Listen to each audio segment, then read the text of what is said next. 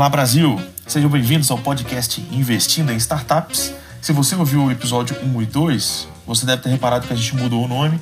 Antes era Investir em uma Startup, mas por algumas sugestões de, do pessoal que ouviu o episódio 1 e 2, é, pediu para a gente mudar porque investindo em startups ficou mais a ver com o tema.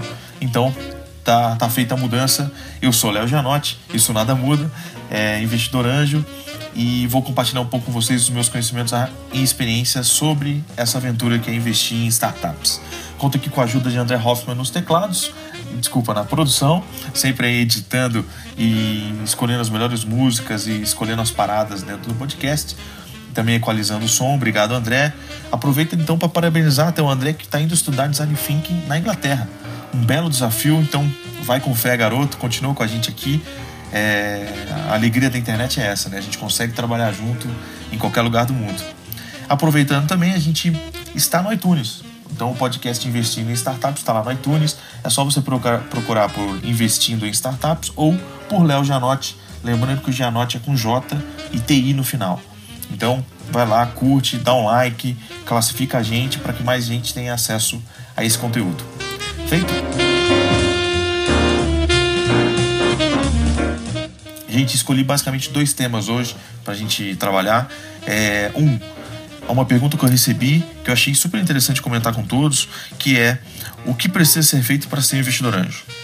E a segunda parte, quero falar um pouco para vocês do meu aprendizado no Vale do Silício em relação aos falsos positivos e falsos negativos. Já vou chegar lá e detalho bem o que, o que são esses assuntos. Mas só para responder a pergunta dessa parte 1, que é o que precisa ser feito para ser investidor anjo, é, na verdade duas perguntas que eu recebi que foram, pô, Léo, o que eu preciso para fazer parte ou para fazer para fazer um investimento anjo? E muita gente se engana que existe um preconceito muito grande que investidor anjo é um cara rico, é um cara milionário, que, meu Deus, está sobrando dinheiro e por isso que ele está investindo em startups. Eu acho que essa, essa definição é completamente errada. Tem até algumas redes de anjo que falam que você precisa ter X mil reais disponíveis. Meu, não existe isso, entendeu? É, isso não é nenhuma verdade. O que o investidor precisa, e é claro, ele precisa ter algum valor disponível, mas nada de astronômico. Ele precisa ter um dinheiro sobrando, porque afinal ele não vai pegar um empréstimo para investir numa startup. É, mas basicamente o que ele precisa mesmo é estar tá disposto a fazer um investimento ativo, um investimento que ele coloca conhecimento junto. Porque não é só jogar o dinheiro lá e esperar que nem a gente faz com fundo de renda fixa, com fundo DI, ou com fundo multimercado, com título público, whatever. O que a gente tem que fazer é colocar dinheiro, colocar, além do dinheiro, muito conhecimento. Eu acho que é muito mais conhecimento que dinheiro. É, agora, se você espera fazer um investimento passivo, falar, puta, eu vou colocar naquele startup que o moleque me apresentou, achei a ideia boa, mas eu não tô afim de participar, não tô afim de aplicar conhecimento, e eu acho que está fazendo besteira. Você não está fazendo investimento anjo, você está fazendo investimento de risco, que é aplicar dinheiro numa companhia e esperar que isso dê retorno. É possível fazer isso? É possível, sem problema nenhum. Tem fundos de, de venture capital que estão aí captando, procurando investidores para para fazer os seus, seus negócios. Mas o investidor anjo, pelo contrário, ele pega o próprio dinheiro e faz, faz os investimentos. Então acho que só para desmistificar um pouco isso, investidor anjo para mim é qualquer pessoa que tem um real disponível que está afim de ajudar uma companhia. É claro que quanto mais dinheiro você tiver, mais acesso à oportunidade você vai ter. É, vai poder colocar, dar mais rentabilidade a maior volume de capital. É natural. Mas é, eu acho que, por exemplo, já me perguntaram quanto mínimo. Então, se você tiver 10, 15, 20 mil reais, você pode começar, faz parte de uma rede, dilui esse risco com as outras pessoas. Né? Você pode não bancar um, uma, um investimento completo, mas você pode participar de uma negociação com uma parte menor para ir aprendendo. Né? E aí tem vários modelos. Tá? Quem quiser conversar um pouco mais sobre isso, é, manda sua pergunta aí a gente desenvolve esse tema. Tá bom?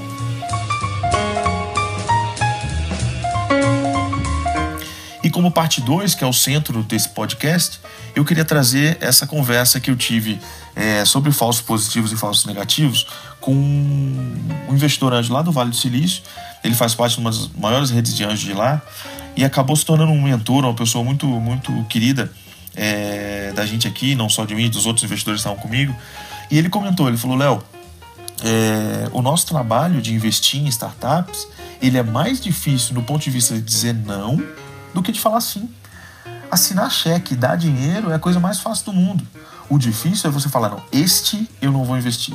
Ou aquele eu não vou investir. Ou esse eu vou investir. Pra vocês terem ideia, a Curitiba Angels em 2015, ela analisou 103 propostas para fazer um negócio. Na verdade, dois, sendo que um pulou para 2016.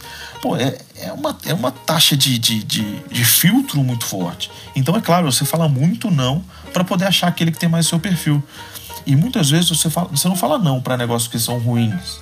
É negócio que não tem a ver com o seu perfil. Porque nem todo investidor é para todo negócio.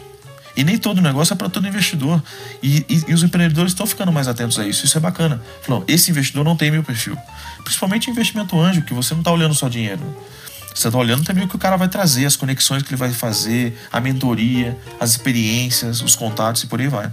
Não, eu não vou investir, ou porque eu não gostei das métricas, ou porque eu não achei que tinha tração, ou porque, lembra os três T's, né? Time, tecnologia e tração não achei que a tecnologia era, era suficiente ou era é, competitiva, robusta, e falei não.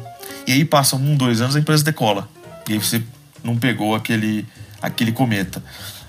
É aquela sensação de caramba, devia estar lá dentro, entendeu? Eu já senti isso, já. Eu, particularmente, tenho dois casos desses. É, não vou abrir para não constranger a, a, relação, mas. E as pessoas sabem do que eu estou falando. É, é, é um sentimento de caramba, podia ter entrado mas também, aí vem o outro lado da moeda, tem o falso positivo. O falso positivo é aquele que você fala assim, que você volta super empolgado da reunião, você fala, meu, essa empresa é demais, esse modelo de negócio é matador, é campeão, é, tem todas as condições para a gente entrar, esse time é muito forte, a tecnologia está robusta, nós vamos dominar mercado, construir uma disrupção e aí construir muito valor. E de repente a empresa começa a andar de lado, passam dois anos, a, realmente a companhia ainda não. Aquelas premissas que a gente desenhou, que a gente criou expectativa, não aconteceram, e a companhia pode se dizer que ela deu errado ou que ela andou de lado. E que pensando em, em termos de capital de risco, eu preciso construir múltiplo, eu preciso multiplicar esse capital, eu preciso dar retorno sobre ele. E se você está andando de lado dá errado, realmente eu não vou conseguir atingir esses objetivos. Esse é o falso positivo. Companhia que você acha que, meu, essa é demais, ela vai dar muito certo. E, e ela acaba não dando, andando de lado, enfim, é, empatando. O que também pra gente hoje é, pode se considerar como não sucesso, né? E é engraçado, porque surgiu aqui no Brasil também o, um conceito de. É uma mistura de falso negativo com falso positivo, que é aquele assim: eu queria ter entrado, eu não entrei e a companhia deu errado. Não é, não é como todo mundo imagina, que é, é uma sensação de que falei, falei que não ia dar certo e não deu. É que você não tinha o perfil e, infelizmente, os recursos são escassos. Você não consegue colocar todo o dinheiro em todas as oportunidades. A gente tem que escolher, né? Essa é a grande função do economista, na realidade, né? É usar os recursos que tem, que não, não existe bolso infinito, para aproveitar o maior número de oportunidades que vão rentabilizar aquele capital. Então, sim, você como investidor vai ter falsos negativos, vai ter aquela empresa que você fala não e ela decola, aquele amigo que te chamou para um negócio e você não foi e porque você analisou e não viu todas as nuances, e o falso positivo que você olhou, olhou, olhou, tentou analisar todas as incertezas e, e deu errado. Eu acho que o mais importante nessa, nesse cenário todo é você entender o seu perfil de investimento o, que, que você gosta, a que tipo de risco você está afim de correr, que você não está afim de correr. Eu sempre digo isso, eu tenho muita dificuldade, por exemplo, de analisar a biotecnologia, porque não está no meu perfil de investimento. Eu nunca fiz um negócio de biotecnologia. Então é difícil para mim é, analisar nesse sentido. E tem alguns investidores que estão usando uma, uma filosofia bem legal de ou diversifica para diluir risco, ou seja, o cara faz 10 negócios acreditando que dois vão dar errado, dois vão dar de lado e o resto, desculpa, seis vão dar errado, dois vão dar muito certo e dois vão dar de lado. Então 20% de sucesso alto, 20% de 0 a 0 e 60% de, de perda, né? Isso é gestão de carteira. Eu não gosto desse modelo, particularmente, eu não gosto. Eu gosto muito mais do modelo de analisar o máximo, de espremer o, o possível para entender as incertezas daquele negócio e tentar acertar. Eu nunca invisto pensando em perder. Até o pessoal brincava com a gente na Curitiba Angels que toda rede de, de investimento tem aquela história, né? Aquela, aquela história campeã e as outras nove vão falir. Então quer dizer que o nosso segundo negócio, já que o primeiro deu certo, o nosso segundo negócio ia dar errado? A gente estava fadado ao fracasso, né? Então a gente não foi afim dessa expectativa, inclusive o segundo negócio está indo super bem. E a gente sempre tenta acertar o máximo. Inclusive a nossa. A gente tem uma, uma estigma aqui de ser muito chato na análise e dizer muito não. Porque é natural, a gente tem que, que escolher as melhores oportunidades que tenham muito a ver com o nosso perfil de investimento. Eu sempre falo para os empreendedores quando a gente sai, termina uma análise e fala realmente não, não quero, não, não faz sentido para a gente agora e tal, que não tem a ver com o negócio dele que é ruim.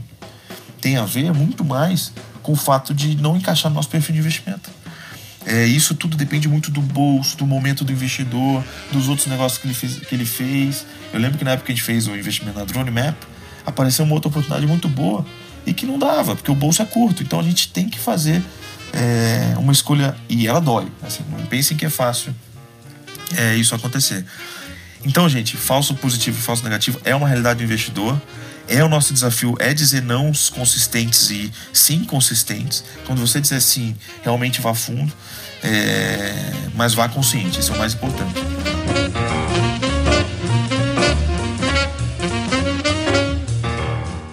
Era isso que eu queria trazer nesse episódio 3. Espero ter ajudado.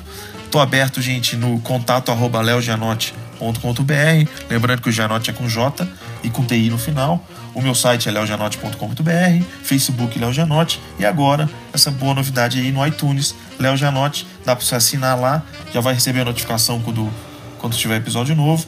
Curte pra gente lá, diz o que vocês estão achando, avaliem, que só assim eu vou conseguir trazer conteúdos novos, diferentes e principalmente úteis para vocês. Feito? A gente se vê semana que vem. Um abraço, gente. Tchau, tchau.